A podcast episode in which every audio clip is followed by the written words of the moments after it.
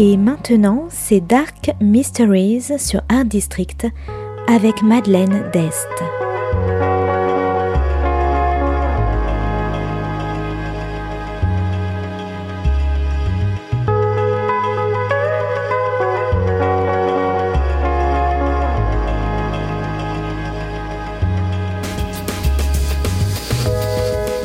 Welcome to Dark Mysteries, a book review show devoted to crime, mysteries, thrillers, and the dark side of human nature. I'm Madeleine d'Este. Join me as I talk about great books in the crime and mystery genre. Today's book is The Imposter by Anna Wharton, published by Pan Macmillan in 2021. Today's book is all about family, unsolved mysteries, and deceit.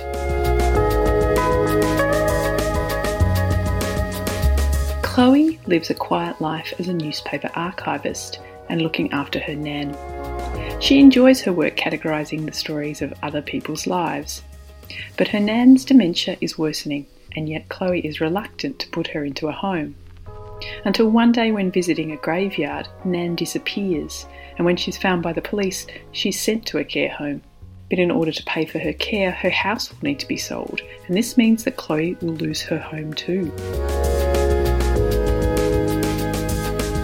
As her personal life spirals out of control, Chloe is drawn to a particular story at work the story of Angela Kyle, a four year old girl who went missing 25 years ago and who was never found. Chloe is so drawn by the story and the parents, who are interviewed by the paper every few years as an update, that she decides to investigate herself. She's convinced that she can help them find their daughter and get peace.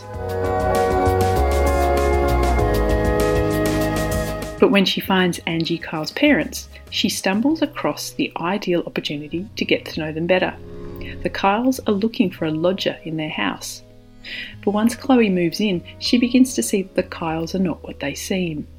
And there are more questions than answers about what happened to Angie 25 years earlier. The Imposter is a clever, tense psychological thriller about lies and deception. It's not only about deceiving others, but also about deceiving yourself in order to hide from your problems.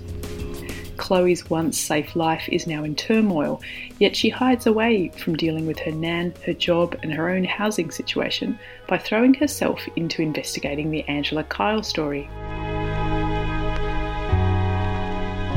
She lies to everyone around her, even her only friend Holly, as she clutches onto her own goal to help find the girl the girl who should be the same age as Chloe. In fact, they look quite similar. And in her heart, Chloe is trying to help.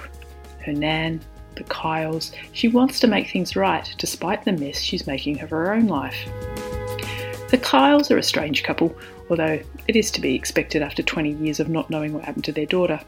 Maureen is vulnerable and needy, while Patrick Kyle is gruff and aloof.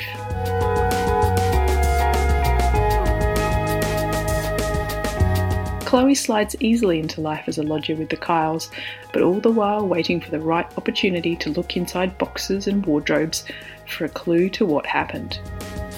The imposter is claustrophobic and suspenseful as the reader waits for Chloe to be uncovered, while also wondering how long she can avoid the drama in her real life. And of course, then there are the twists.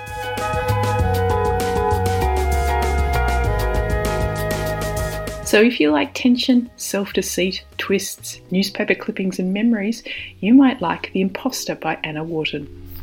Thanks for listening to Dark Mysteries. If you have any feedback or want to say hello, you can contact me at Art District Radio by email at mde at artdistrict-radio.com.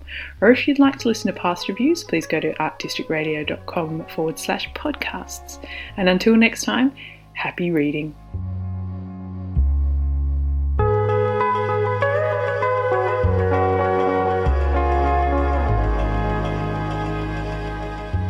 C'était Dark Mysteries sur Art District, la chronique en anglais de Madeleine Dest qui nous vient directement d'Australie.